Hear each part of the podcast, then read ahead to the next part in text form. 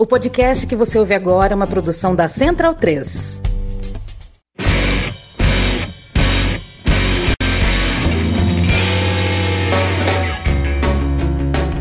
Bom dia, boa tarde, boa noite. Está recomeçando o Quadro Negro Podcast, um podcast sobre educação. E como diria meu amigo Felipe Trafa, um podcast mal educado sobre educação. E conscientes de que nossa pausa aí foi muito longa e que muitas pessoas esperaram que a gente discutisse alguns temas. E cá estamos de novo. Quer dizer, nesse primeiro episódio estou só eu, como vocês irão ver, né? Não eu sozinho, que estarei com Gil Luiz Mendes a nossa convidada Mariana. Teve uma conversa muito boa com a gente. E nessa conversa a gente começou a discutir esse tema tão complicado. Eu sei, são muitas coisas que a gente precisa falar. E nosso nossa intenção nunca foi já finalizar nesse episódio. Então se você achou que alguma coisa não foi discutida, se você pensou alguma coisa, se você tem coisas a contribuir, por favor, entre em contato com a gente. A gente quer fazer vários episódios para contribuir mais sobre esse tema, para discutir mais esse tema tão complicado dos ataques nas escolas. Vamos lá para a sala de aula.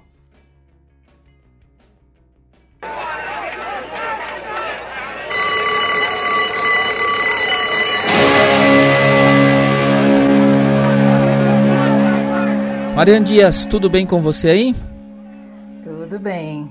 Satisfação estar aqui com vocês. Gostaria então que você se apresentasse, falasse um pouquinho de você, quem você é, o que, que você faz aí. Pode ficar à vontade, dar currículo Lattes, Vitae. ah, eu sou Mariana, eu sou professora do Departamento de Educação da Universidade Federal de São Paulo e tenho trabalhado nos últimos 20 anos com pesquisas em escolas, geralmente em escolas públicas, né? Primeiro com o tema da inclusão escolar e mais recentemente, nos últimos 10 anos, 12 anos, com a violência escolar decorrente do preconceito, do bullying, né? Então, as pesquisas que a gente faz, porque nunca sou sozinha, né? A gente sempre faz pesquisa junto, então tem uma equipe, um grupo de pessoas que no começo eram estudantes de graduação, depois fizeram mestrado, doutorado, é uma turma bacana e a gente junto foi construindo aí um percurso junto às escolas, né, de investigar como é que acontecem, por que é que acontecem situações de violência entre estudantes. A gente sabe que a violência, infelizmente, ela tem várias faces, né? Mas uma delas é a violência entre estudantes. E uma coisa que nos intriga é isso, como que um lugar que é feito para educar, né, para a gente é, de alguma maneira ter uma notícia da vida coletiva, de talvez até se preparar para uma vida coletiva, né? Como um lugar como esse, que é a escola, né? Tem dentro do seu cotidiano é, eventos que são contrários a essa vida coletiva, essa vida, essa socialização cordial, essa socialização é, solidária que a gente espera que seja desenvolvido na escola, né? Então essa indagação é um pouco que nos faz é, ir até as escolas e conversar com as pessoas e tentar entender um pouco o que, que anda acontecendo. O Gil Luiz Mendes, deu seu oi aí, tudo bem? Perdoe pela má educação. Opa, nada, fica tranquilo. Bom ter vocês aqui de volta faz tempo, não tem aqui, não aqui, né, cara? E, nossa, essa... até conversou esses dias sobre essa questão de violência nas escolas, né? Eu sou repórter da Ponta e tá cobrindo bem essa, essa questão aí.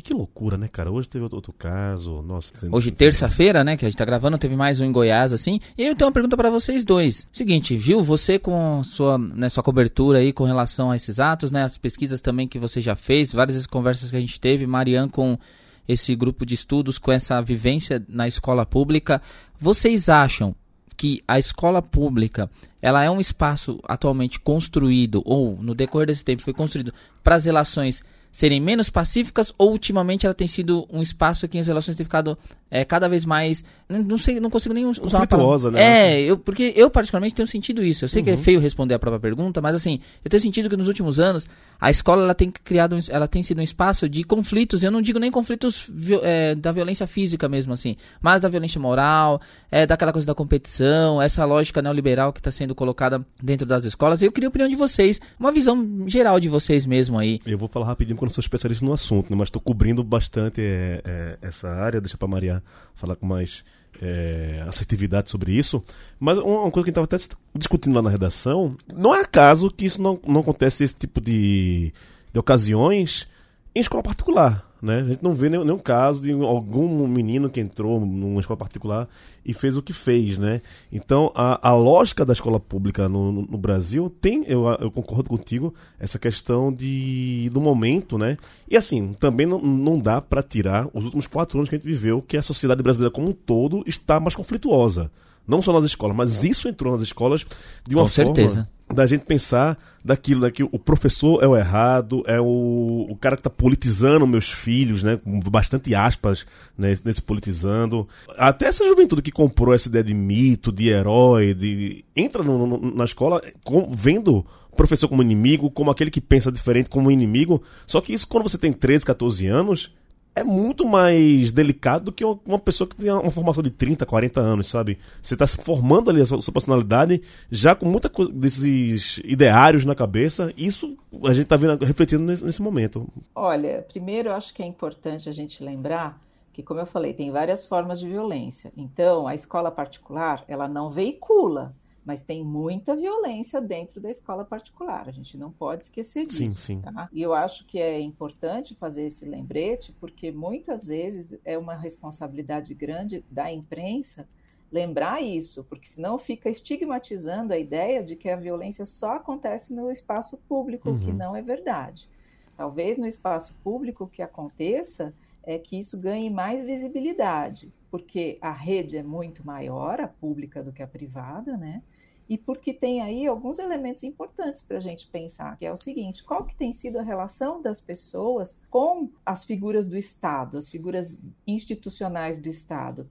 Qual bairro é, do país, eu ouso dizer, tem é, um centro cultural, uma biblioteca, um ginásio esportivo, um clube público para as pessoas se encontrarem. Muito poucos bairros. O que a gente tem nos bairros, quando tem, é a escola. A escola tem sido, junto com a delegacia, infelizmente, os lugares onde a população reconhece a presença do Estado. E aí, concordando com vocês, ultimamente, infelizmente, o Estado foi governado por um desgoverno, por uma desrazão, por uma tentativa de legitimar a lei do mais forte por uma tentativa de legitimar é, um desprezo pela cultura, pelo conhecimento, e aí então esses órgãos públicos, em especial a escola, que é o representante mais imediato da cultura, ela fica mais atacada e a escola pública mais atacada ainda. Então, obviamente, a gente tem que é, entender que a violência que vai agora, infelizmente, é, aumentar nas escolas, esse infelizmente é o meu prognóstico, ela é reflexo dessa relação doente que a população estabeleceu de um modo geral com esse tipo de governo que foram os últimos quatro anos nesse país. Então, não dá para a gente achar que a gente vai sair impune dessa, dessa situação, né, das escolhas que a população fez há quatro anos atrás. Agora, respondendo mais diretamente a sua pergunta, você perguntou se a escola é um espaço de conflitos ou se a escola pública tem se tornado um espaço de conflitos. E aí também, é, a gente também não pode esquecer que o mundo ocidental, desde 19, da década de 1990, experimentou uma guinada, um aprofundamento numa forma de capitalismo que é o que tem sido chamado por alguns de neoliberalismo. E no neoliberalismo, você tem toda uma reorientação do que deve ser um, uma pessoa, do que deve ser um ser humano. E se a escola tem aí algum papel e tem em formar seres humanos, a escola da década de 1990 para cá, ela também foi se transformando em é, lugar de uma formação aligeirada, tecnicista, sem muita possibilidade de reflexão, o que acaba aumentando, sim, os conflitos dentro da própria escola né? Essa cobrança por uma produtividade como um fim em si mesma, as avaliações externas, que para muitos professores e alunos não tem muito sentido, né? Tudo isso é, vai criando um clima de conflitos, sim, né? É, e que são conflitos né, aparentemente pequenos, mas que eles vão se somando. Né? Só para dar um exemplo para vocês de uma situação que é, é, pequena, mas olha como ela pode se tornar problemática. É, eu conheci uma escola que tem duas escadas para os alunos saírem das salas de aula, que ficam no andar de cima, e poderem descer para comer e também para ir para o pátio e também para ir embora, enfim. Né? E é, há muito tempo atrás, essa escola convencionou que uma das escadas só poderia ser usada por professores e outra só por alunos.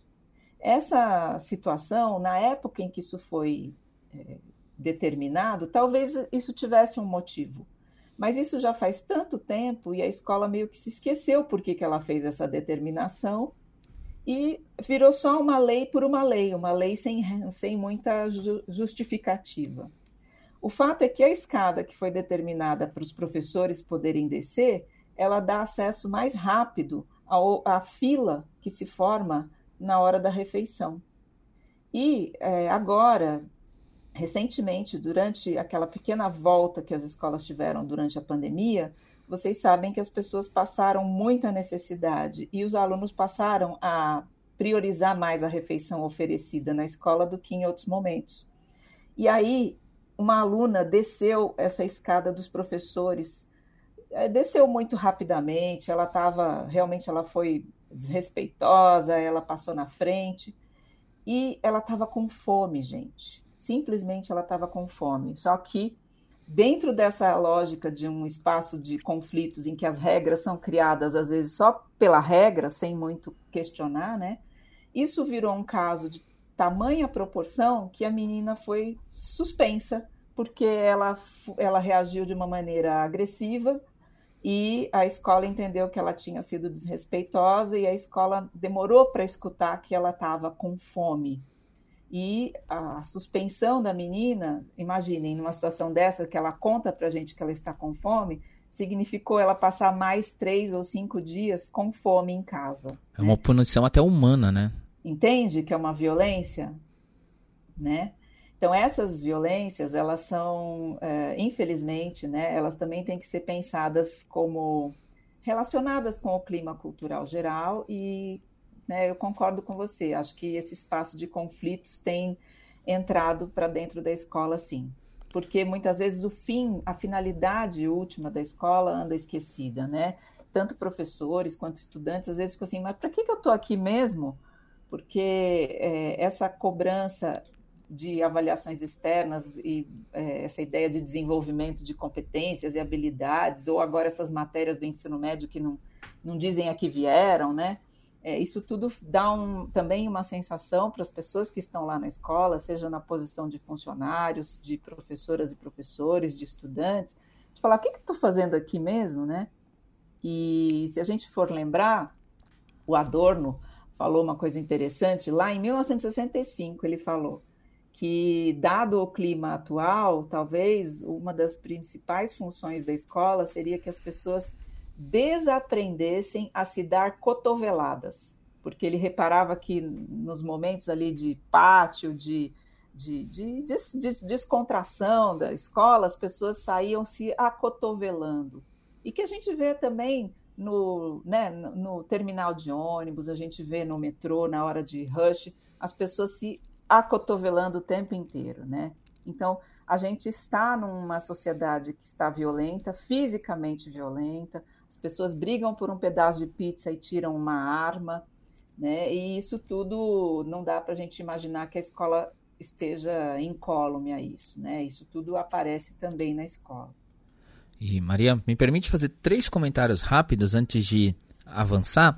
Um, com relação ao que a gente estava falando da, do papel da escola pública e a questão da escola particular, que eu acho mais específica é que assim, essa violência, né, esse, esse tipo de violência que a gente tem visto agora, ele tem, ele tem como é, ato final a escola pública por uma série de fatores, né? E acho que até daria um outro programa discutir essa questão principal, mas acho que é importante pontuar, pelo menos ao meu ponto de vista, que a gente vê, porque é isso mesmo, a escola a pública ela foi colocada como inimiga, como algo que deva ser é, combatido, ela foi internalizada com um monte de ideologias, como você mesmo colocou aí, que na verdade ajudam mais as pessoas a se darem cotoveladas, né? Porque a gente pega ali essa gamificação da, da rotina escolar, essa, essa preocupação com resultados, assim, é, eu vejo escolas, eu já trabalhei em escola onde se coloca ranking ali para ver qual sala é melhor, qual, qual sala se deu melhor nas avaliações externas e eu sempre achei muito inútil isso, né? A gente tem vários programas sobre isso aqui e eu pontuo bastante isso e na escola também acho brigo pra caramba com isso, mas parece que é uma briga que você parece que é o louco da história ali, que parece que tá, tá errado. Então acho que tudo isso acaba sendo que esse, tipo de violência ele acaba vindo para a escola pública porque ela é o espaço aonde esse conflito propriamente humano que a gente tem visto nesse momento, né, da, da, da, de como a gente falou, pô, eu vi escola, eu vi escola falando que a gente não poderia discutir muito essas ameaças que estão tendo nos últimos tempos, porque a gente tem que fazer prova. A gente não pode discutir agora, porque senão os alunos vão faltar. Então deixa eles virem. Sabe? É, chega a ser triste isso, assim. Chega a ser, assim, desolador você ter essa fala. Prova que a escola ali, muita, ela, não, ela não sabe nem para o que é, assim. Eu sei que eu estou abrindo muitos leques, assim, mas o que eu queria pontuar nesse aspecto é que, assim, eu acho que essa violência, ela, ela está acontecendo na escola pública porque ali, é ali a gente tem um conflito gigantesco e que a gente não está sabendo lidar. Eu falo a gente, eu digo a sociedade como um todo, né? Como a gente vai essa discussão sobre revogar o, ensino o novo ensino médio ou não, esse debate que a gente tem sobre o que é, é qual é o papel da educação. Então acho que é, é, ali que ela, ela acontece e como você mesmo falou ali, a gente não vai ter uma solução disso rápido porque a gente não se propôs a solucionar. A gente não tem proposta para solucionar. A gente só tem proposta para remediar, para maquiar, para tornar é, visivelmente funcional, como são várias escolas particulares, que têm vários problemas, várias questões violentas e que parecem funcionar muitas vezes e que, por um, uma finalidade é, é, mercantil, funcionam. Tá? É, eu acho que isso é importante a gente colocar. E com relação a essa questão dos conflitos, o que eu também vejo que, assim, para mim, hoje em dia, a escola pública ela tem sido muito conflituosa, porque cada vez mais ela está esmagando a própria individualidade, que é como você falou, assim, é, eu não vejo mais, eu, aluno, não me vejo mais na escola, não vejo por que, que eu tenho que estar na escola. Eu sei que eu tenho que dar resultado, eu sei que tenho que fazer uma prova, eu sei que eu tenho que ir lá no computador e fazer uma avaliação que eu não sei nem de onde veio. É aí que eu fico às vezes uma semana fazendo isso, aí eu faço uma semana de estudos intensivos para preparar, isso falando na realidade de São Paulo, né? E depois, beleza, para onde vai isso? A gente termina, eu, dei esse exemplo várias vezes assim, e é a primeira vez que eu posso falar ele gravado.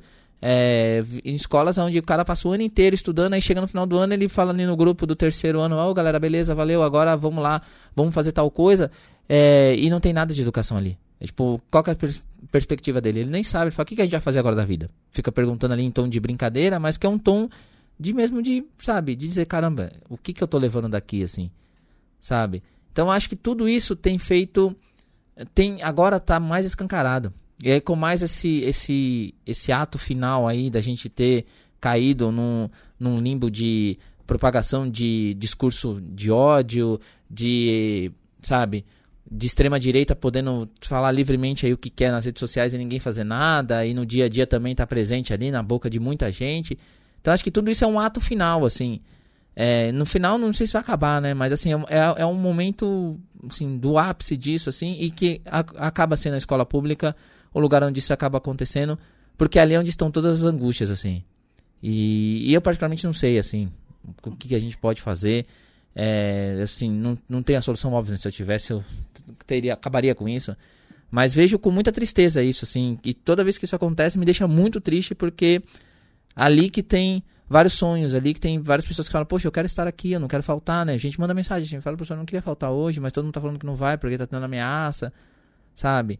E é triste. Enfim, é muito triste, assim. Eu não sei como é que você tem visto isso, como o Gil tem visto isso, mas eu tenho visto com muita tristeza tudo isso, assim. Além, óbvio, da preocupação, assim, mas pela própria tristeza do sistema ali em si, de tantas vidas que estão.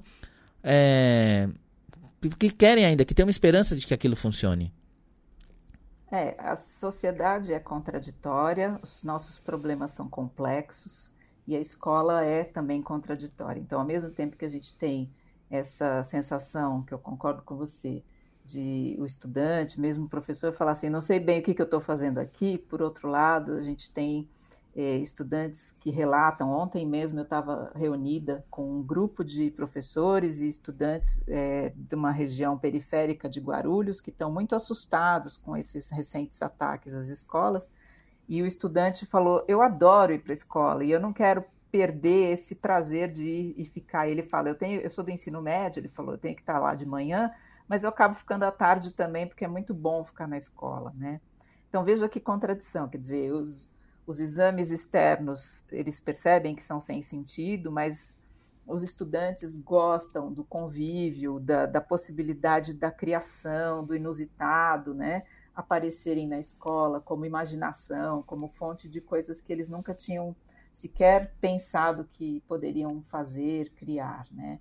Então, é essa contradição que é bonita na escola, que é interessante e que nem sempre a gente consegue é, enxergar em outros espaços, né? Por outro lado, né, só reforçando o que você estava falando, que nós estávamos falando anteriormente.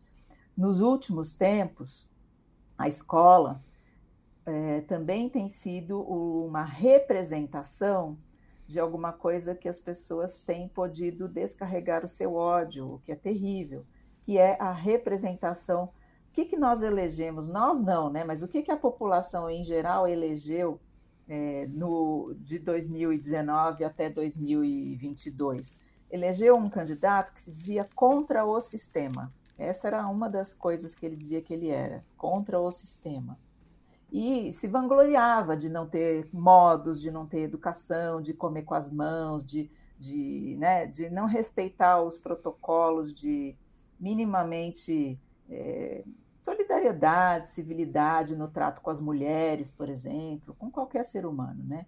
Isso que a população elegeu. E, de novo, então, o que, que a escola passou a representar? O lugar da cultura, o lugar do Estado, o sistema. Bom, mas se a gente elegeu um candidato contra tudo que está aí, a gente elegeu também é, voltar o nosso ódio para é, uma, uma construção física mesmo, que é a escola, que representa tudo isso aí. Né? Então, a gente também tem tido queixas de professores, do pessoal da gestão, de que o modo como as famílias têm se dirigido à escola nos últimos quatro anos é terrível. As famílias já chegam gritando, as famílias chegam ofendendo, né? É, é difícil lidar com essa é, situação que, de partida, a família entende a escola como inimiga, né? E agora isso também tem que ser ponderado, porque, é, dados esses é, eventos recentes de ataques a pessoas dentro da escola, seja estudantes, seja é, funcionários e professores e professoras, né? As famílias têm ido às escolas dizendo: o que, que vocês vão fazer, né? Como se fosse coubesse a escola fazer alguma coisa sozinha, né? Então veja, a escola ficou um pouco isolada, né, do, do tecido social e ficou um pouco como alvo, né, como como vidraça para a gente atirar as, as nossas agressividades e a nossa raiva, né? Por outro lado, é nessa escola que os jovens dizem: aqui tem algo novo, aqui tem algo interessante, aqui tem algo que eu gosto de estar, né? Mesmo que num primeiro momento os jovens e as crianças digam, ah, eu gosto de estar com a galera, mas é mais do que estar com a galera, né? É, tem alguma coisa ali a mais que eles sabem que eles são capazes de produzir e de deixar sua marca no mundo a partir do que a escola oferece, né? E com relação às contradições, eu queria também apontar mais uma contradição que é, ultimamente as escolas estaduais, né, no estado de São Paulo, elas têm é, salas que chama sala do acesso, né, que antigamente chamava sala de informática. E muitas delas estão com uma sala muito bonita. É, várias escolas agora têm quase em todas as salas lousa interativa ou tem monitores de TV, o que daria a impressão de que há uma certa riqueza na escola, né? Mas ao mesmo tempo, na sala dos professores a vidraça está quebrada, ao mesmo tempo, a gente tem os banheiros não funcionando, a gente tem poucos bebedouros. Então, também essas contradições os alunos percebem. Talvez eles não coloquem em palavras, mas eles percebem. Né? Então, há um descaso para um, um, nível mínimo de civilidade, de cordialidade, que é isso, você chegar lá e encontrar um banheiro funcionando, isso é é, uma, um sinal de respeito ao estudante. Você chegar lá, o professor chegar na sala dos professores e ter as vidraças sem estarem quebradas, é um sinal de respeito ao professor, né? Então, é, esses pequenos desrespeitos, eles também não passam desapercebidos à comunidade escolar, né? E aí essa contradição fica evidente. Então, você tem uma tela de não sei quantas polegadas, né? Mas não tem papel higiênico. Ou você estava falando das provas, né? Você tem é, uma prova que você tem que ser feita lá, só que não tem internet. Olha só, como é que faz, né? Então, essas também são violências que têm que ser consideradas, é, que estão presentes no cotidiano da escola pública, pelo menos no estado de São Paulo, nas escolas estaduais. E por que de, de tudo isso a gente chega no bullying como o vilão principal, assim? Pelo menos o que a gente tem visto, né? E aí o Gil até pode falar melhor, né? Da, da imprensa principalmente, é a questão do bullying, assim, eu converso, né, eu, eu, faço outros trabalhos e converso com gente que não tem nada a ver com educação, e todo mundo fala, é, porque é foda, porque na escola tem muito bullying, não sei o que lá. Então eu queria primeiro que vocês falassem aí, por que vocês acham que o bullying é, é o vilão? O Gil pode até começar falando, e depois eu até queria que a Mariana também completasse e explicasse então o que, que ela define como bullying, o que, que ela estudou como bullying e qual é a relação mesmo do bullying com a violência né? E depois a gente pode até passar por uma parte final lá, que é discutir, né, como esse tema ele também está discutido num tema muito raso, né? O bullying também virou a muleta para tudo, assim. É, não, bem que você está falando aí, é, Davi. O, não se resolveu nem o, o, problema do bullying, né? Que a gente não pode colocar assim se ele é um, um predecessor desse tipo de violência ou, ou não, mas durante muito tempo a gente pode colocar aqui mais, de uma década, que esse tema do bullying veio para a sala de aulas, foram, chegaram no, nos professores, mas que não chegou a uma, conclusão muito clara, principalmente para, para quem é interessado, que são os estudantes e a família, né? Fica nesse limbo. E aí a gente volta também a, a falar da, da regressão que a gente teve nesses últimos quatro anos, né? Ah, tudo é mimimi, tudo, tudo é, não pode, o politicamente correto tudo é bullying. E aí ficou nesse limbo. Eles roubaram, posso colocar assim, é, essa, essa, narrativa, que essa palavra horrível, né? É, de, de, de, se colocar que, ah, não, tudo pode agora. Isso, negócio de bullying não existe. Assim como não existe politicamente correto. É tudo mimimi. Então, vamos para cima, né? E acaba, de certa forma, resultando nisso também, nessa questão de violência. Que são problemas, como você bem falou, Davi, bem diferentes, mas que ambos também muito mal resolvidos dentro do ambiente escolar. Mas a imprensa abraçou ah, a, sim, essa pauta sim, do bullying sim. também sem aprofundar, né? Exato, não, a imprensa tem, tem, tem que fazer várias meia-culpas. Na semana passada eu fiz uma entrevista com, com, o Daniel Cara que ele abre a entrevista muito certeiro. Que a, a, a imprensa é, coparticipe de, de, de toda essa de violência que a gente está vendo na, na sala de aula.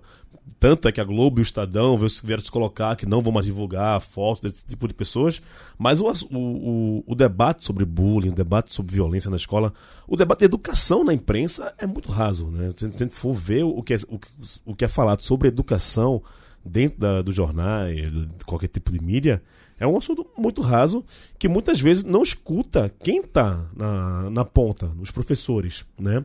É, quer muito se ouvir fundações associações. Então, um novo debate aqui que também saiu para outro episódio que a gente já falou aqui, inclusive, que é sobre essa reforma do ensino médio, agora com a revogação.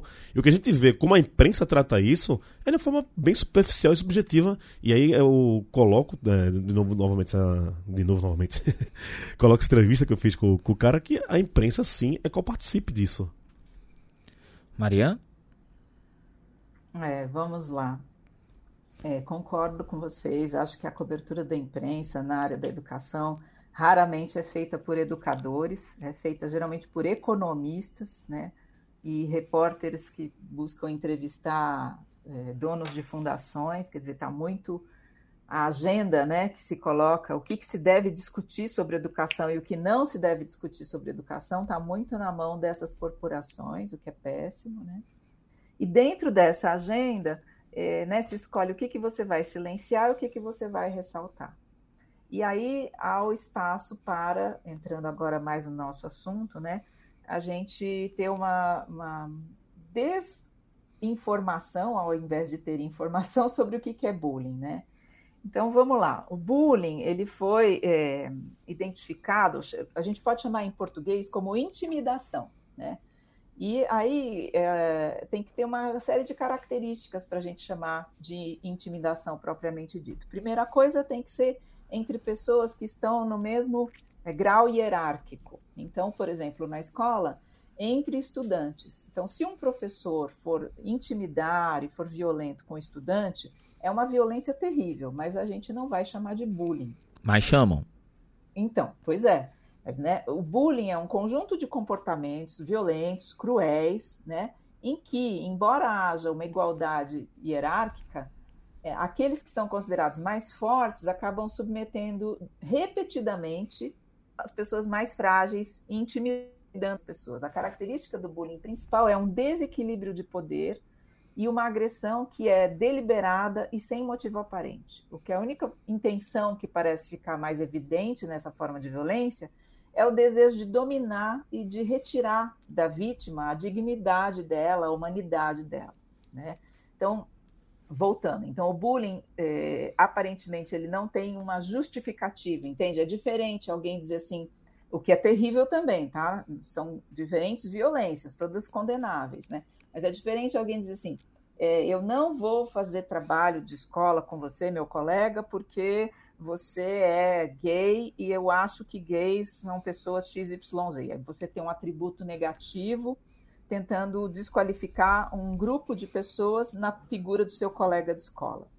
No bullying, é simplesmente uma descarga violenta. Você chuta, você espalha boato, você é, tira, tira o material, rouba o material da pessoa seguidamente. E, e, e simplesmente para ficar vendo que ela não vai reagir, que ela não vai ter força para reagir. Né? Então, é um desequilíbrio de poder e uma humilhação. E por que, que é tão importante estudar bullying? Porque é esse comportamento que, infelizmente, alguns adultos na escola acham que é brincadeira e não fazem nada, é exatamente o mesmo comportamento de alguém que, por exemplo, numa vida adulta pode cometer um estupro ou um feminicídio. É você achar que você pode dispor do outro como se o outro fosse uma coisa. E se o outro é coisa, eu posso jogar fora. Então, esse é, por exemplo, o que a gente entende que ocorreu num regime nazista, em que você teve ali claramente um grupo de pessoas que estava no poder que considerava vários outros grupos coisas e que, portanto, poderiam ser mortas, né, numa escala industrial. E que então, acabou gerando, desculpa só interromper, né, que acaba gerando um comportamento de quem é próximo também a autoridade de ali intimidar, né? Porque se eu entendi direito nesse aspecto, é, é, um, é um comportamento que está reproduzindo, né? Beleza, ali eu tenho uma estrutura autoritária de poder, e aí eu no micro ali eu falo, eu, eu entrego o meu vizinho, então, assim, ela acaba desencadeando várias outras violências, né? Sim, você legitima, né, é, numa situação dramática, uh, por exemplo, como foi o nazismo, o horror, o extremo do horror, você legitima isso, inclusive, como política pública, né? Que então é legítimo matar alguém, é legítimo dedurar alguém, é legítimo, né? Então, daí a importância da gente cuidar e pesquisar o bullying. Mas você também tem toda a razão, que é o seguinte: é, quando a gente esvazia o signo, ele perde a potência. Então, se a gente chama tudo de bullying, aí parece que vira nada. Então a gente fala, ai, que coisa chata, todo mundo falando de bullying, não aguento mais. E aí a gente não estuda mais a coisa, entende? A gente não combate mais a coisa. Não entende o perigo, então, né? Exato. Então a gente enfraquece o movimento. Como, por exemplo, às vezes, infelizmente, também. É, ah, tudo é racismo, então eu não quero mais falar de racismo, né? Então, são é, estratégias da extrema-direita para esvaziar o debate. E a gente precisa estar muito atento mesmo. E um principal elemento, voltando à questão dos meios de comunicação, é chamar as coisas pelo nome. Então, infelizmente, nessas últimas três semanas, a gente teve ataques que têm em comum o fato de terem ocorrido contra dentro de escolas, mas são coisas muito diferentes. Um rapaz pular o muro com uma machadinha é uma violência horrível, inominável, mas ela é muito diferente de um menino de 13 anos entrar na escola que ele estuda e atacar uma professora que ele conhece e ele está mascarado. Entende? Então, não dá para chamar tudo de bullying. A gente realmente tem que é, diferenciar as, as violências, né, para poder melhor combatê-las. E aí, em cima disso, eu tenho duas perguntas. Primeira é a seguinte: com relação à intimidação, o aspecto da intimidação ela parte em qual situação? é, quem pratica o bullying na, no ato mesmo em si, ele já sabe que ele tem uma força intimidatória ou, ou, ou o sentimento de intimidação surge em quem está recebendo a violência? Essa é uma pergunta.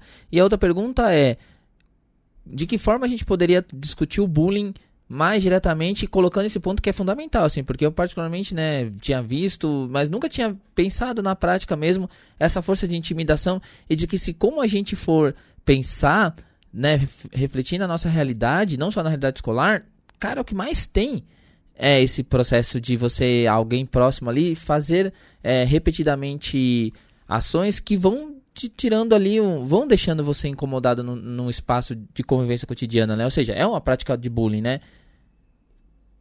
É, é então, primeira coisa é, é o clima cultural e o clima da sociedade mesmo, sabe? Então, se a gente vai achando que é normal a gente viver na, num mundo da lei do mais forte, o que não é normal, nós já temos condições históricas e materiais de superar isso, mas infelizmente, né, o que a gente tem visto é isso. Então, é, por que, que as pessoas compram carros gigantes? Nem todas as pessoas que compram esses carros 4x4, elas precisam subir montanha, levar uma, uma sei lá, um carneiro na, na, na carroceria por que, que elas compram esses carros desses tamanhos tão grandes? Para intimidar carros pequenos no trânsito. É essa a função. Né? Então, é, na escola, a gente fica às vezes horrorizado. Puxa, por que será que um menino que tem lá um colega faz isso com o colega, tira um sarro dele todo dia, faz um apelido humilhante todo dia, todo dia? Bom, mas né, é, é, a gente faz isso em outras dimensões da sociedade também, né, ensinando para as crianças que o que está valendo hoje em dia é a lei do mais forte. Né?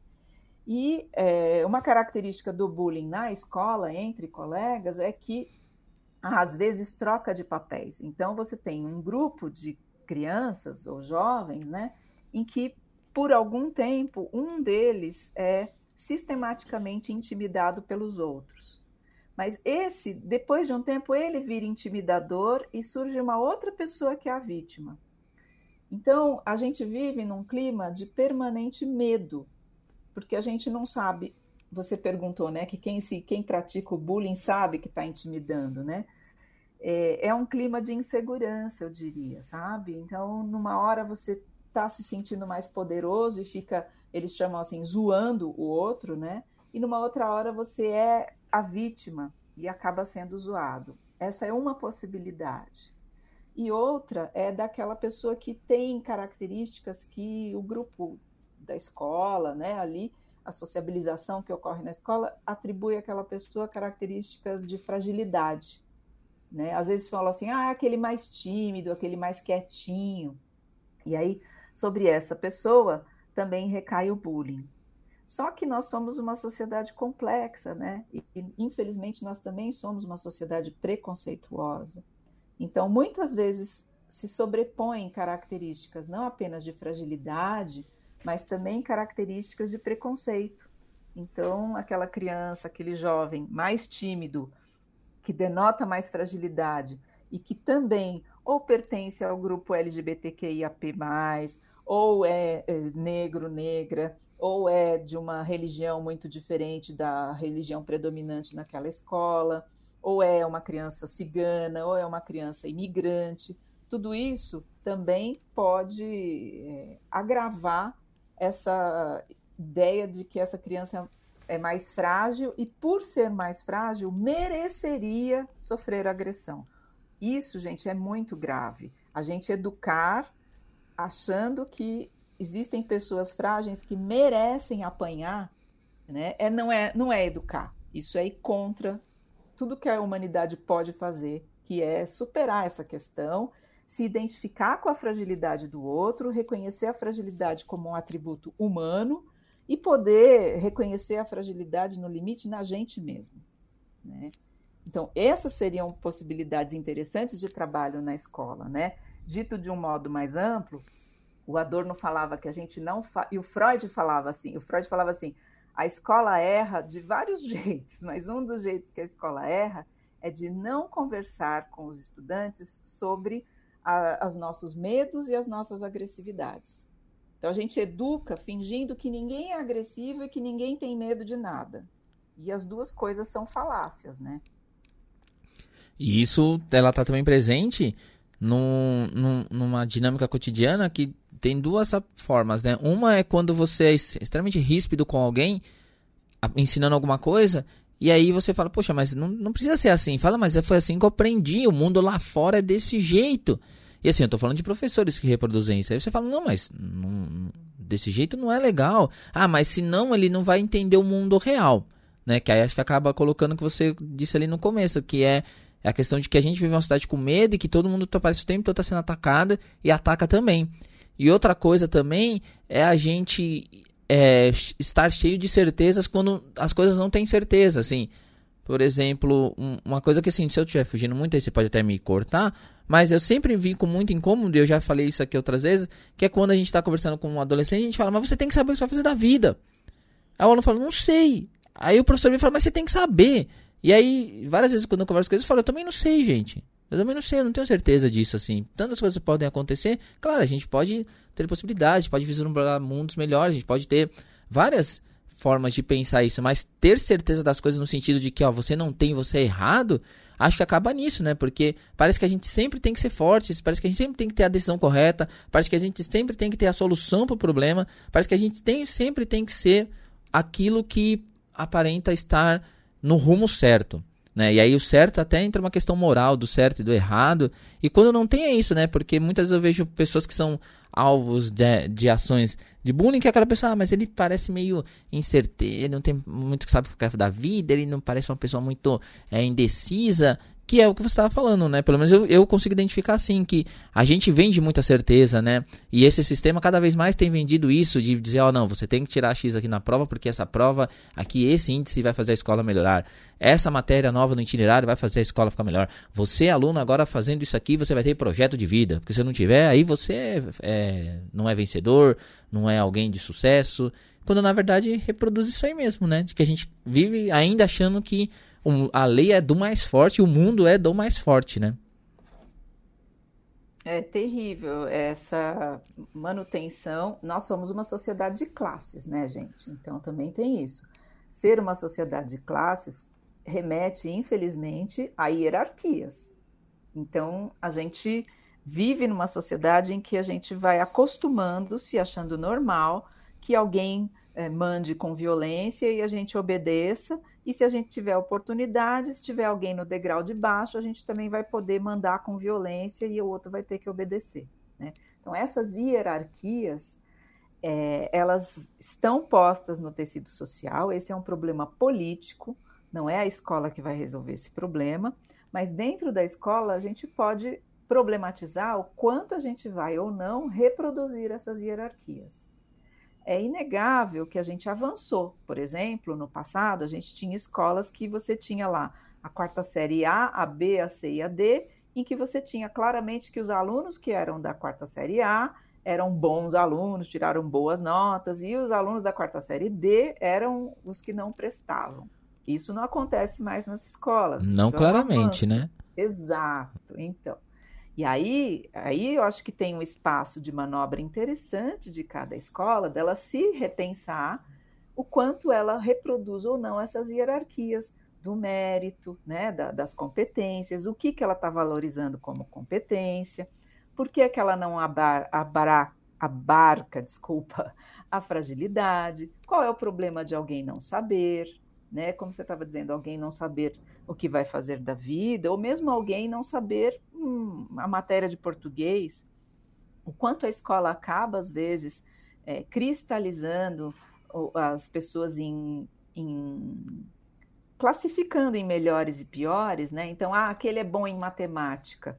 E o cara pode, às vezes, naquela matéria de matemática ter entendido mais, mas uma próxima matéria de matemática ele não entender tão bem assim. E a gente poder flexibilizar um pouco mais essas hierarquias, isso ajudaria a combater essa violência específica que eu estou identificando aqui como bullying entre estudantes. Porque se a escola permitir e cultivar que todo mundo possa expressar a própria fragilidade, o intimidador não vai ter muito espaço, porque ele também vai ser alguém convidado a ser reconhecido como alguém frágil de vez em quando, e não só como valentão o tempo todo, né? E nesse sentido, eu contei para vocês, né, que no começo da minha trajetória como pesquisadora eu trabalhava com educação inclusiva, porque tem essa aposta, uma escola que de fato se pretende ser inclusiva, ela vai ter que estabelecer políticas internas de respeito às diversidades e dentre as diversidades as fragilidades, porque são alunos, os alunos considerados em situação de inclusão, pessoas que tradicionalmente não ocupavam os bancos escolares. E esse olhar para o frágil com respeito, com admiração, com dignidade, esse olhar pode ajudar, pelo menos dentro da escola, a gente ter um ambiente menos violento entre os estudantes, nesse sentido da intimidação, né, da, da, da valorização dessa hierarquia do mais forte sobre o mais fraco. Isso, numa educação inclusive, isso perde um pouco o sentido. E também porque na, com a, a, inclusão ali, é, é, alguém que você enxerga uma fragilidade mais fácil, não no sentido de que ela tem uma fragilidade maior ou menor, mas é porque muitas vezes a, a, no, na rotina tem, muitas pessoas conseguem esconder a fragilidade, né? E aí é importante você ter alguém ali que te mostre, fala, poxa, eu sou assim, eu sou desse jeito, né? E, e aí outra pessoa vai falar, nossa, é verdade, eu tenho essa fragilidade, então talvez eu consiga conviver, assim. E é como você falou, a gente acaba até se sentindo mais à vontade. Porque eu já vi em situações em que o aluno não tem coragem de reconhecer que não sabe ou que, ou que vai errar. Parece sempre uma. Porque acaba virando, por exemplo, é um, um, uma situação bem simples assim. Várias vezes eu dou perguntas que são opiniões pessoais, né? Quando a gente está discutindo ali. E o aluno fica com vergonha de falar, professor, mas é assim, eu não confesso que eu não sei colocar isso aqui. Eu falo, então você coloca isso aí.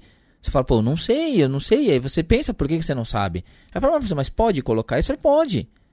É, não, tô, não é uma fórmula. Eu sei que, óbvio, né, meu? Se eu fazer uma conta de matemática, eu não vou poder colocar não sei.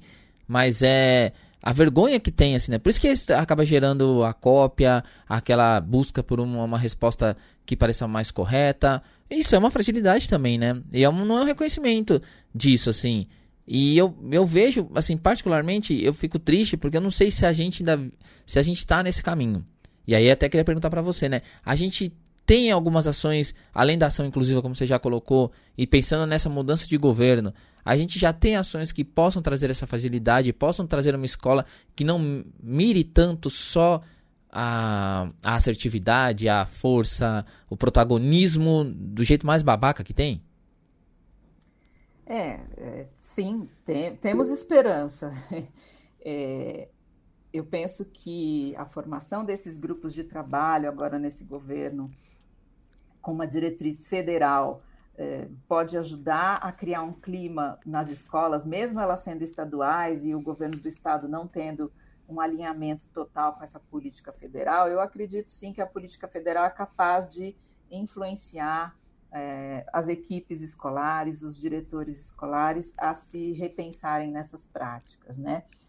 Acho também que a discussão fomentada pela reforma do ensino médio pode ajudar a gente a rever essa questão dos rankings e das classificações, porque isso é causador de violência e, e todo mundo sabe, e o estudante não é bobo, de que essa ideia de quem se sai bem nessas provas, nessas avaliações externas, não significa nada no mundo, é, no mundo do trabalho, né? Então, o que, que é se dar bem? Então, acho que essas discussões, elas vão ser, infelizmente, né, em face também desses acontecimentos terríveis, elas podem ser postas a, a nu. A gente pode falar do medo, é necessário a gente falar do medo tanto quanto a gente conseguir expressar o nosso medo, expressar as nossas fragilidades, né? E a gente tem, é, como fruto desse, dessa caminhada aí na educação, a gente criou o Observatório da Educação, Violência, Inclusão e Direitos Humanos, lá da Unifesp, e a gente tem um site, eu vou deixar aqui o endereço, e, e lá a gente tem material para professor, para estudante, a gente tem é, as publicações acadêmicas da gente, que tem ali algumas sugestões da escola se repensar para tentar combater é, esse tipo de, de violência, né? Sabendo sempre que é, são só sugestões, que quer dizer que quem sabe mesmo é, lidar com isso é quem está no chão da escola todo dia. É, eu acho que um caminho também importante é restabelecer a confiança no saber docente. Os professores e professoras da escola pública são pessoas cheias de saber e esse saber tem que ser valorizado, convocado, né? E a gente retirar essa ideia de que tem que vir um especialista de fora para resolver as coisas, né? Mesmo essa questão agora mais dramática da violência que tem ocorrido é, né, nessas últimas semanas, essa ideia, né, deixar claro aqui registrado que polícia dentro da escola não vai resolver a situação, colocar um contingente de profissionais que infelizmente são responsáveis pela maior letalidade da população dentro da escola é simplesmente aumentar o problema da violência. Em países em que a polícia entrou para dentro da escola, isso não foi bem sucedido, isso não será bem sucedido aqui também.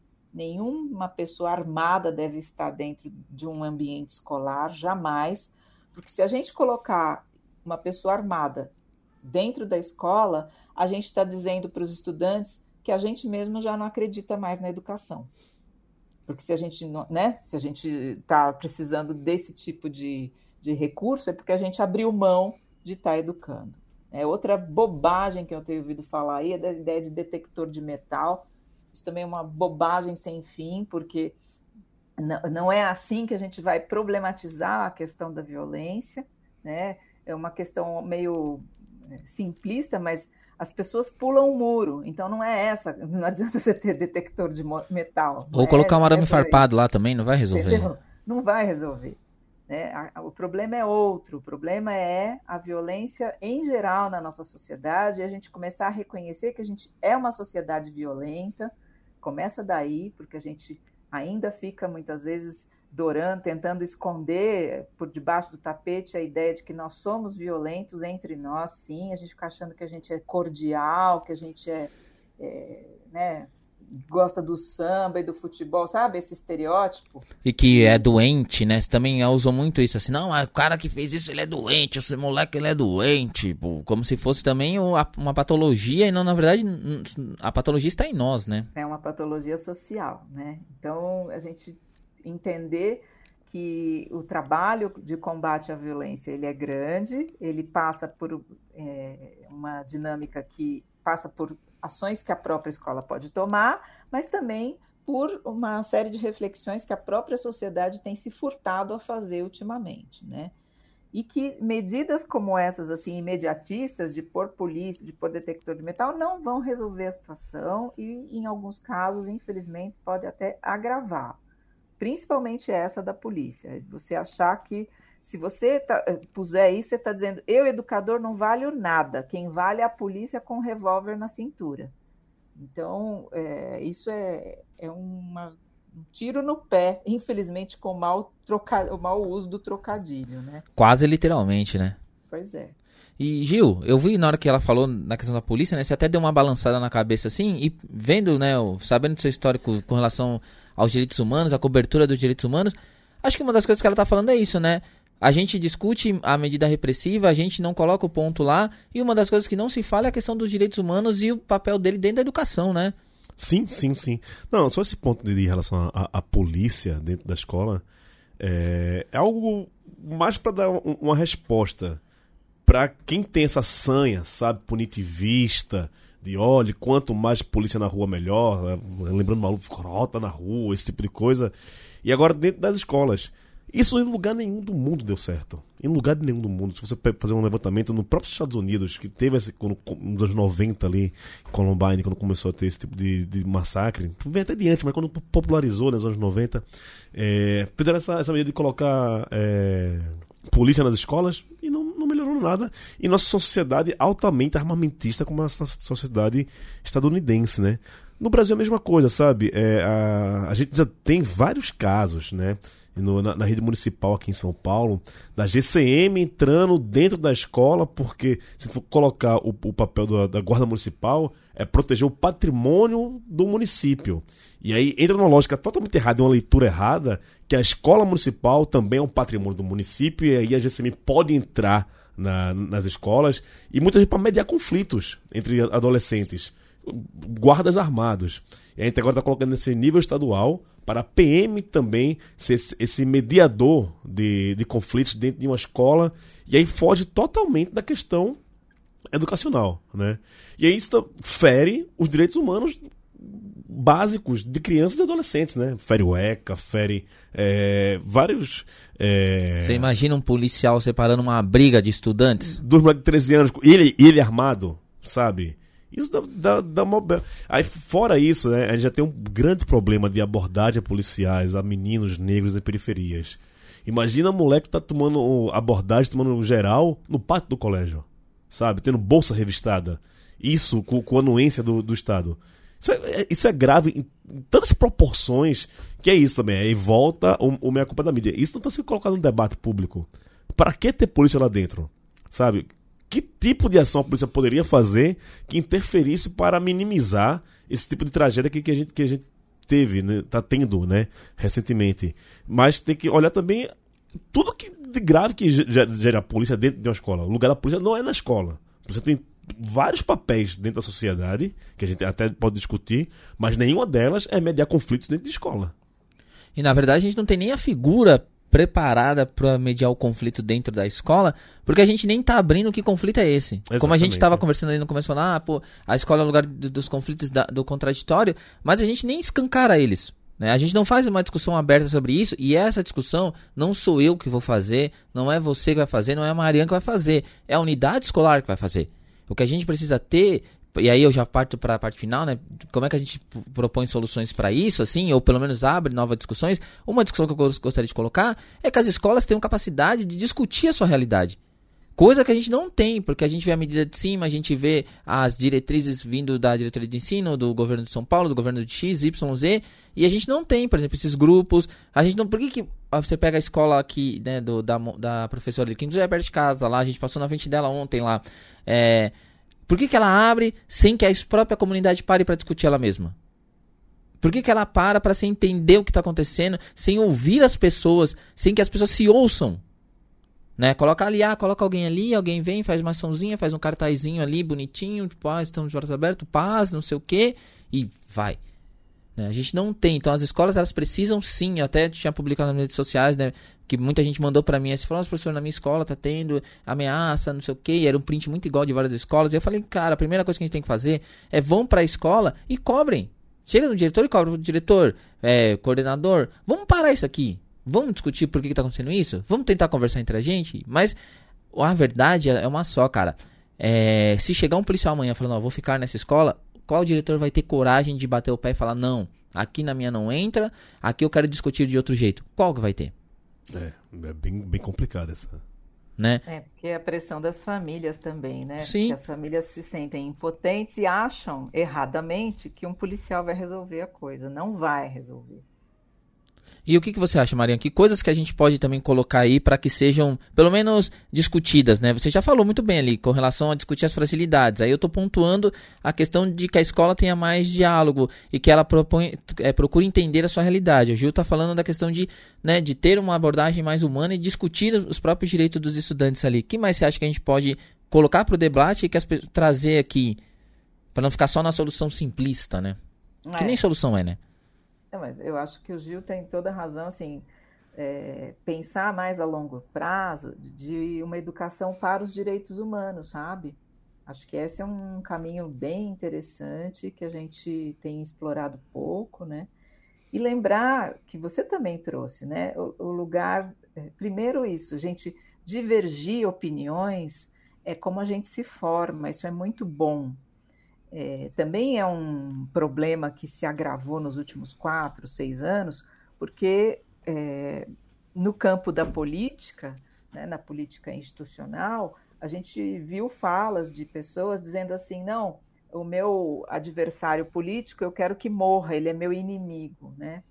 Então a gente foi desaprendendo a conversar e a divergir e entender que para a educação, para pessoas que estão em formação, é fundamental elas aprenderem a conversar, divergir e, e, depois formarem a própria opinião. E a escola era um lugar interessante para fazer isso. E a gente também não pode desconsiderar o fato de que a pandemia é, piorou essa arte de conversar, que ela, se ela já estava difícil, com a pandemia isso se agravou. Então, um, né, um caminho é esse que você também estava colocando, da gente é, solicitar às equipes gestoras das escolas espaços de conversa, né? Mas que essa conversa seja orientada pelos alunos e pelos professores, não pode ser uma conversa espontaneísta, de fofoca, de ficar mostrando qual é a última última notícia do, do, do cara, se o cara estava com uma machadinha ou com uma faca, não é isso, né? Mas sim uma conversa orientada no sentido da gente poder cultivar diferentes opiniões, aprender a argumentar, aprender a escutar o outro, aprender a, a mudar de opinião, aprender a ter eh, divergências e isso não ser inimigo, que né, não pensar que tem que destruir o outro porque o outro não pensa como eu. Então, isso a escola pode ensinar muito, isso pode ser muito legal, né? Bom, e, e aí, pra, então partindo para a parte final, eu gostaria, em primeiro lugar, já agradecer vocês aqui pelo, pelo programa. Foi muito legal conversar com vocês. E aí eu quero colocar uma última provocação para que vocês façam seus encerramentos aí, discutam em cima disso. É, então, na real, a, a questão é, quanto mais a gente fala de segurança em fechar escolas, a gente tem que ver, na verdade, ao contrário que a escola se abra, né? Que ela seja capaz de ser um espaço de recepção. E aí o problema é, as outras, as outras partes da sociedade também precisam estar abertos a isso. E aí a gente está falando, né, numa discussão muito maior. Enfim, então eu queria deixar meu abraço para vocês e, e a pergunta é, como é que vocês acham que a gente poderia abrir a escola para ela ser mais receptiva?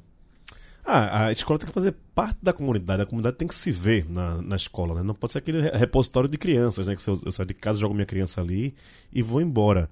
É... Acho que que é, que é, bem como você colocou, Davi, sabe? Abrir para o diálogo, mas abrir para além dos muros da, da, da escola, sabe? E aí tem que ver o conselho de saúde do bairro, tem que ver o conselho de segurança do bairro, que, os, que esses encontros possam ser dentro da escola. Em alguns lugares acontece isso, né? Que a, a escola é meio que o epicentro da, da, da, da comunidade e tudo gira em, em, torno dela. Então acho que isso tem que se ampliar, sabe? Ah, é, o local onde a escola está inserida vê a escola como algo fundamental do lugar e vice-versa. E que ela também não pode ser a salvadora da pátria, né? exato, né? Por exemplo, ah, na minha região não tem quadra, então eu vou abrir sábado minha quadra aqui para a comunidade vir jogar. Beleza, isso é um ponto, mas outro ponto é, a própria escola tem que chegar no cara e falar, ó, nós queremos espaço aqui. Sim. Esses alunos, essas pessoas não podem ficar vindo aqui na escola e usar a escola para isso, até porque acaba deixando que a gente não faça outras coisas. Uhum. Não, ela tem que ser uma parte, não um todo, Sim. né? Mas que ela seja esse catalisador da, da, da comunidade de, de, de, uma certa forma e que a comunidade comece a enxergar a, a escola de outra forma também, como eu bem coloquei antes, né? não seja só um repositório de, de crianças ali dentro. Mariana? É, eu quero reforçar né, essa ideia da política intersetorial isso está desenhado no papel, mas isso não está acontecendo na maior parte da, das regiões, pelo menos aqui do estado de São Paulo, que eu tenha conhecimento, que é a escola está sempre articulada com o serviço de saúde, com o serviço de proteção à infância, com o serviço social, com a, a, o pessoal da, do conselho tutelar. É, isso não é difícil acontecer, né? Mas poderia ser colocado em marcha e também reativar os conselhos de pais né, os conselhos escolares, desculpem, com a participação dos pais e responsáveis, né? Muitas escolas, o conselho escolar está esvaziado, não tem a participação das famílias. Isso eu acho que ajudaria a fortalecer essa relação com a comunidade, né? E é isso, agradecer a vocês a conversa e estamos junto aí, toda a força para a escola pública de qualidade, socialmente referenciada. Bom, muito obrigado a todos, obrigado de Luiz Mendes.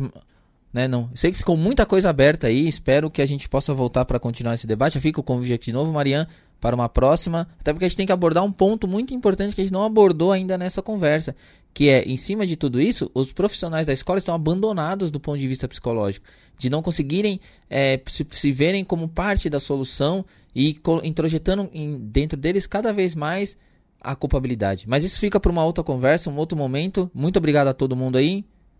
E abraços a todos. Até a próxima.